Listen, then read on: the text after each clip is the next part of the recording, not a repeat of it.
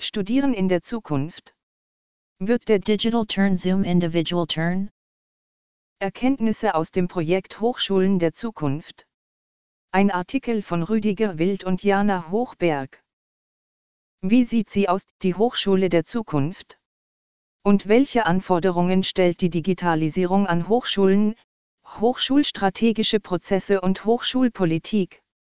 Das vom Bundesministerium für Bildung und Forschung, BMBF, geförderte Projekt Hochschulen der Zukunft an der Fernuniversität in Hagen widmete sich in einer qualitativen Expertenbefragung diesen Aspekten und betrachtete die Digitalisierung nicht allein als technologisch getrieben, sondern als sozial und kulturell wirkendes Phänomen. In diesem Beitrag sollen vor allem Ergebnisse, die das künftige Studieren betreffen, umrissen und darüber hinaus reflektiert werden, inwiefern die Potenziale eines Digital Turn. für ein individuelles Lernen wirksam werden können. Der digitale Wandel hat die Hochschulen erreicht, wie das Hochschulforum Digitalisierung in seinem Bericht The Digital Turn. Hochschulbildung im digitalen Zeitalter im Jahr 2016 bereits feststellen konnte, Vergleiche Hochschulforum Digitalisierung 2016 wie selbstverständlich etwa ist die Digitalisierung im Bereich der Forschung Gegenstand des Erkenntnisinteresses, dient dem Austausch und der Kollaboration der Wissenschaftlerinnen und Wissenschaftler sowie der Dissemination von Forschungsergebnissen. Auch in der Lehre finden digitale Medien immer mehr Berücksichtigung, etwa zur Präsentation von Inhalten und zum Verfügbarmachen von Lernmaterialien und für Hochschulverwaltungen tragen digitale Lösungen längst zu den vielfältigen Aufgaben des Campusmanagements bei. Und dennoch ist in Hinblick auf diese konkreten Praktiken zu mutmaßen, dass eine digitale Wendung, ein Digital Turn, erst noch bevorstehen mag. Im Rahmen des an der Fernuniversität in Hagen durchgeführten Projekts Hochschulen der Zukunft, Anforderungen der Digitalisierung an Hochschulen, Hochschulstrategische Prozesse und Hochschulbildungspolitik wurden 28 nationale und internationale Expertinnen und Experten auf dem Gebiet Digitalisierung und Hochschulentwicklung zwischen Juli 2017 und März 2018 dazu befragt, wie sie sich die Zukunft der Hochschulen nach einem möglichen Digital Turn vorstellen. Momentan, so wird in vielen Interviews eingeräumt, beschränkt sich die Verwendung digitaler Medien in der Praxis der Hochschullehre häufig darauf, Inhalte zur Verfügung zu stellen und zu präsentieren und damit letztlich traditionelle Funktionen der Lehre und des Lernens durch digitale Prozesse zu ersetzen oder zu optimieren, sie aber nicht zwangsläufig im Sinne eines Turns zugunsten innovativer Ansätze grundlegend zu verändern. Die zur Verfügungstellung von PDFs statt eines Handapparats ist demgemäß sicher noch nicht als Turn zu bewerten. Angesichts steigender Studierendenzahlen, der durch den Bologna-Prozess verantworteten Modularisierung und der zunehmenden Stofffülle dient die Digitalisierung in nicht wenigen Hochschulen eher dazu, in der Lehre, aber auch in der Verwaltung mit der hohen Anzahl an Studierenden und einer entsprechenden Prüfungsbelastung umgehen zu können, statt die Potenziale digitaler Medien für individuelles Lernen zu nutzen. Mit Hilfe etwa der gängigen, aber pädagogisch limitierten Campus- und Learning-Management-Systeme wird zwar ein praktikabler Umgang mit hohen Studierendenzahlen ermöglicht, Vergleiche, Kalz, Schön, Lindner, Roth und Baumgartner 2011. Das didaktische und studienorganisatorische Potenzial digitaler Medien aber ist ungleich größer, wie erste Ansätze an einigen Hochschulen zeigen, sie ermöglichen selbstbestimmtes Lernen, kooperatives Lernen, forschendes Lernen, handlungsorientiertes Lernen und so weiter. Vergleiche Schneider und Wild 2013 Neben solchen didaktischen Möglichkeiten in der Lehre unterstützt die Digitalisierung auch weitere soziale und kulturelle Ansprüche, die Hochschulen und Hochschulbildung betreffen, etwa die Öffnung akademischer Bildung für weitere Zielgruppen oder die Realisierung eines lebenslangen Lernens auch im Hochschulbereich, zum Beispiel für beruflich Qualifizierte, die aufgrund beruflicher und familiärer Verpflichtungen kein reines Präsenzstudium absolvieren können. Sie vereinfacht den Umgang mit einer heterogenen Studierendenschaft. sie bereitet aber ebenso den Boden für neue digital organisierte und marktwirtschaftlich operierende Anbieter auf dem Bildungsmarkt. In Hinblick auf das Studieren in der Zukunft, so wie sich die im Rahmen des Projekts befragten Expertinnen und Experten diese Zukunft vorstellen, zeigt sich, dass es, bei allen Unterschieden hinsichtlich der konkreten Ausgestaltung, darauf ankommen wird, wissenschaftliche Bildung stärker von den Bedürfnissen der Menschen auszudenken. Einer notwendigen, kritischen Reflexion der Digitalisierung zum Trotz, sie ist es, die letztlich die entscheidenden Möglichkeiten für ein flexibles und individuelles Studium bieten kann. Dieses Ansetzen an den zukünftigen Bedürfnissen der Studierenden rückt nach Ansicht der befragten Expertinnen und Experten zum Beispiel flexible Studienprogramme, individuelle Beratung über den eigenen Bildungsweg und die Möglichkeiten der Vernetzung ins Licht. Flexibel studieren, neue Studienprogramme. Für Studierende ist der Umgang mit digitalen Medien alltägliche Routine.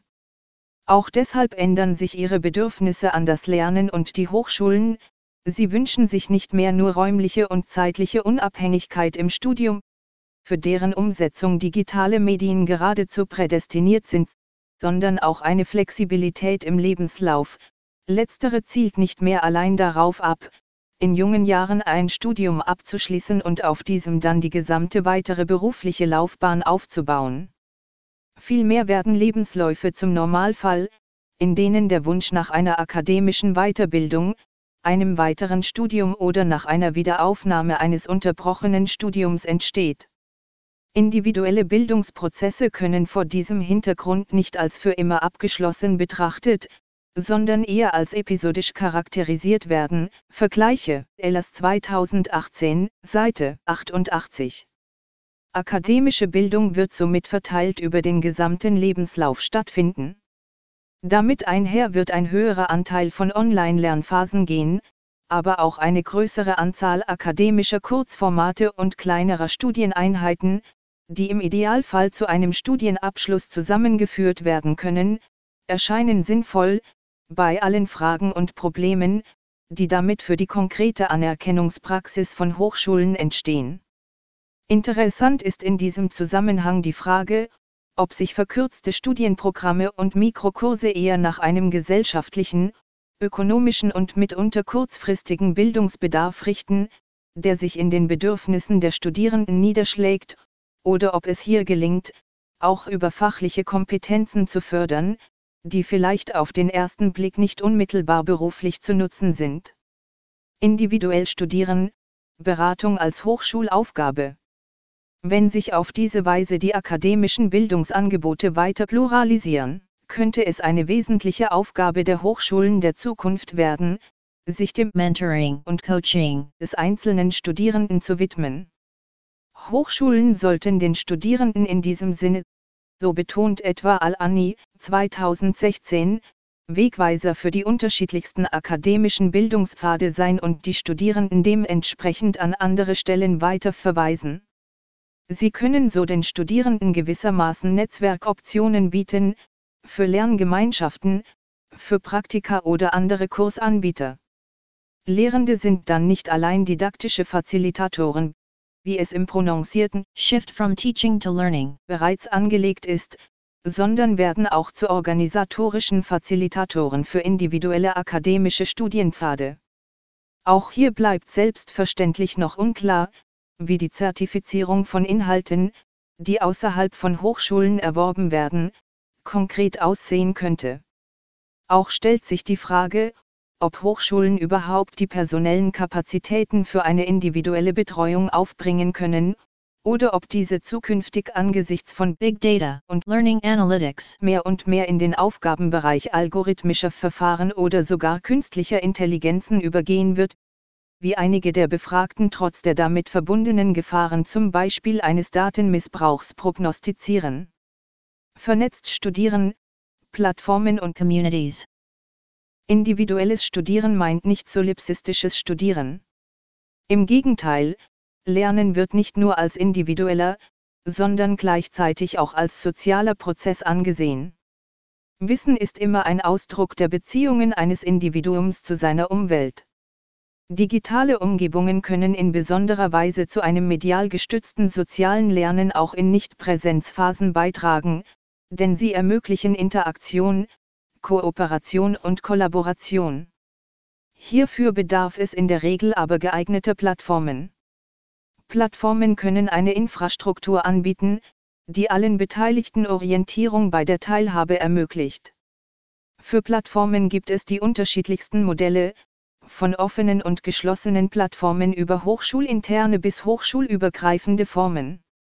Je weniger restriktiv letztlich die Teilnahmebedingungen sein werden, je freier und vielfältiger ein Austausch möglich ist, umso umfassender kann eine Vernetzung und können erweiterte Partizipationsformen realisiert werden, zum Beispiel in digitalen Communities of Practice. und damit schließlich im Sinne John DeWays auch zur sozialen Weiterentwicklung von Gesellschaften beitragen, Vergleiche, Reich 2004, Seite 43. Ausblick Vor diesem Hintergrund ist das Studieren der Zukunft zwar weiterhin ein soziales Miteinander, aber es wird gleichzeitig in vielerlei Hinsicht individueller sein. Nach unserem Verständnis sollte individuelles Lernen aber nicht gleichgesetzt werden mit personalisiertem Lernen, wenn damit lediglich die technologische und administrative Unterstützung des einzelnen Lernenden gemeint ist. So konnotiert, verweist personalisiertes Lernen auf eine algorithmisch bedingte Differenzierung von Lernangeboten für unterschiedliche Lerntypen auf der Grundlage messbarer Lernergebnisse, gleiche, und Müller-Eiselt 2015, Seite 61 ff. Mit dem Begriff des individuellen Lernens wollen wir hingegen die subjektive Sichtweise des Lernenden betonen. Individuelles Lernen richtet den Fokus auf die subjektiven Motivationen, Emotionen und Volitionen und berücksichtigt stärker die individuellen Bedürfnisse, Vorlieben und Imaginationen des Lernenden. Es setzt am Individuum an und betrachtet davon ausgehend die Chancen und Möglichkeiten digitaler Technologien, nicht umgekehrt. Und diese Möglichkeiten nehmen mit einem Digital Turn zweifellos weiter zu. Ein solcher Turn darum zum Wegbereiter eines weiteren, eines Individual Turn. Gerade auch vor dem Hintergrund, dass sich digitale Praktiken zusehends zum kulturellen Normalfall und zur Selbstverständlichkeit entwickeln und in medientheoretischen Diskursen bereits von einem postdigitalen Zeitalter gesprochen wird, zum Beispiel Kulle, Lund, Schmidt und Ziegenhagen 2015, in dem die Differenzierung von Online und Offline als obsolet gilt, wird deutlich, dass viel mehr Fragen nach den sozialen und kulturellen Folgen von Digitalisierungsprozessen virulent werden. Eine solche Folge könnte der Individual Turn sein. Hier werden die Hochschulen gefragt sein, den Wünschen und Bedürfnissen kommender Generationen von Studierenden stärker zu entsprechen, welche nicht mehr in der sogenannten Gutenberg-Galaxis sozialisiert wurden, sondern für die ein Lernen ohne digitale Medien genauso schwer vorstellbar ist wie für die jahrhundertealte akademische Tradition Lernen über die Bedingungen einer allein literal geprägten Kultur hinaus bisher kaum denkbar war.